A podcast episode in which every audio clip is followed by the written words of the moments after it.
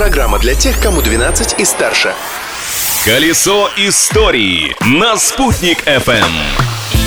Всем большой солнечный привет! Меня зовут Юлия Санбердина. Сегодня 29 октября, и я спешу рассказать вам, какие интересные события связаны с этой датой. Изобретение дня.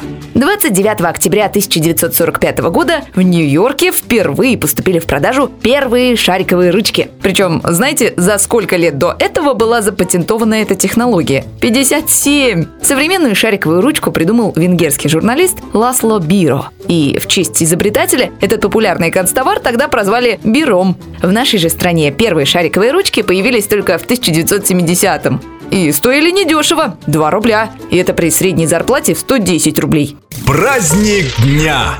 А еще сегодня Всемирный день борьбы с инсультом. Заболевание это молодеет с каждым днем, так что знать первые признаки этого недуга нужно каждому. Напомнит о них кандидат медицинских наук, ведущий программы «Жизнь здорово» Герман Гандельман.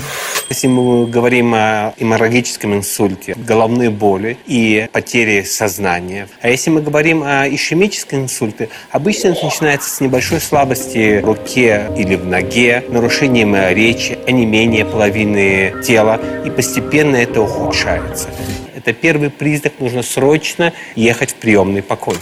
Увидите, что такое происходит с кем-то рядом, срочно звоните в скорую помощь. На то, чтобы ликвидировать последствия инсульта и не стать инвалидом, у человека есть всего три часа. Личность дня.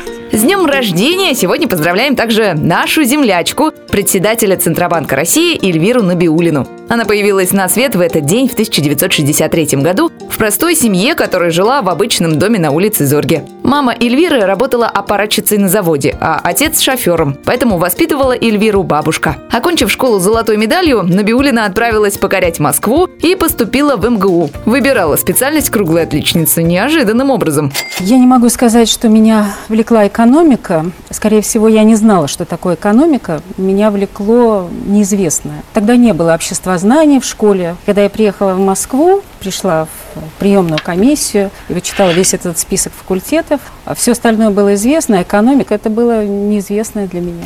В этой неизвестной сфере Эльвира Сахибзадовна вскоре стала одной из лучших в стране и даже стала министром экономического развития. Она была первой в истории России женщиной, которая заняла этот пост. Вот такое оно, 29 октября. Чем отличился день завтрашний, я, Юлия Санбердина, расскажу завтра. Ведь в прошлом нельзя жить, но помнить его необходимо. Колесо истории на «Спутник FM.